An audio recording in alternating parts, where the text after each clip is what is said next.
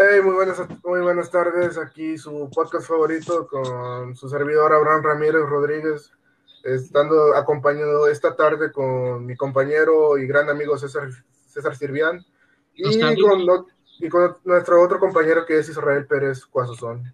Siéntense como en casa aquí, compañeros. Pero bueno, César, ¿qué tema nos vienes a contar hoy? Venimos a contar acerca del tema de comercio electrónico. ¿Me puedes hacer una breve introducción, por favor, amigo? claro. En comercio electrónico se conoce como un negocio que se lleva a cabo en Internet.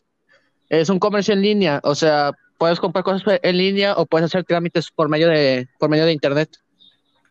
¿En serio? Sí. Que yo sepa también, este, puede funcionar en cosas online, ¿verdad? En redes sociales o en tiendas online, ¿verdad?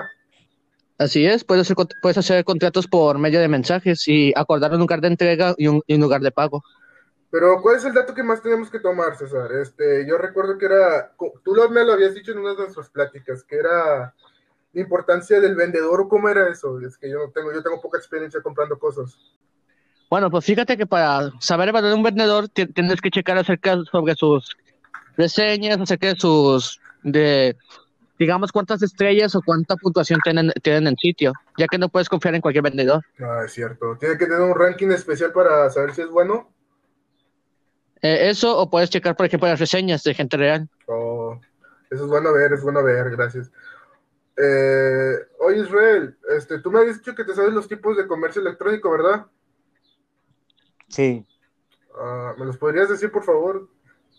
Comercio electrónico B2, B2B significa bucines, bucines o en español negocios a negocio. Comercio electrónico B2C Comercio electrónico P2P, Comercio electrónico C2C, Comercio electrónico G2C, E-Commerce B2G, E-Commerce B2E.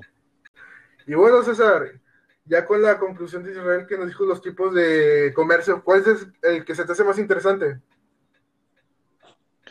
Eh, por ejemplo, podría, ser eh, uno de los primeros que mencionó, el cual es el, comercio electrónico B2C. Este comercio en español eh, se llama negocio consumidor, oh. lo cual se trata que a través de sitios virtuales el público adquiere productos de una empresa de su interés. Ah. Es algo muy interesante. O sea, por ejemplo, podrías pedir algo por internet de empresas como Coppel, por decir. Oh. Serían empresas más cercanas que podría ser como Coppel, Electra y otras cosas, ¿verdad?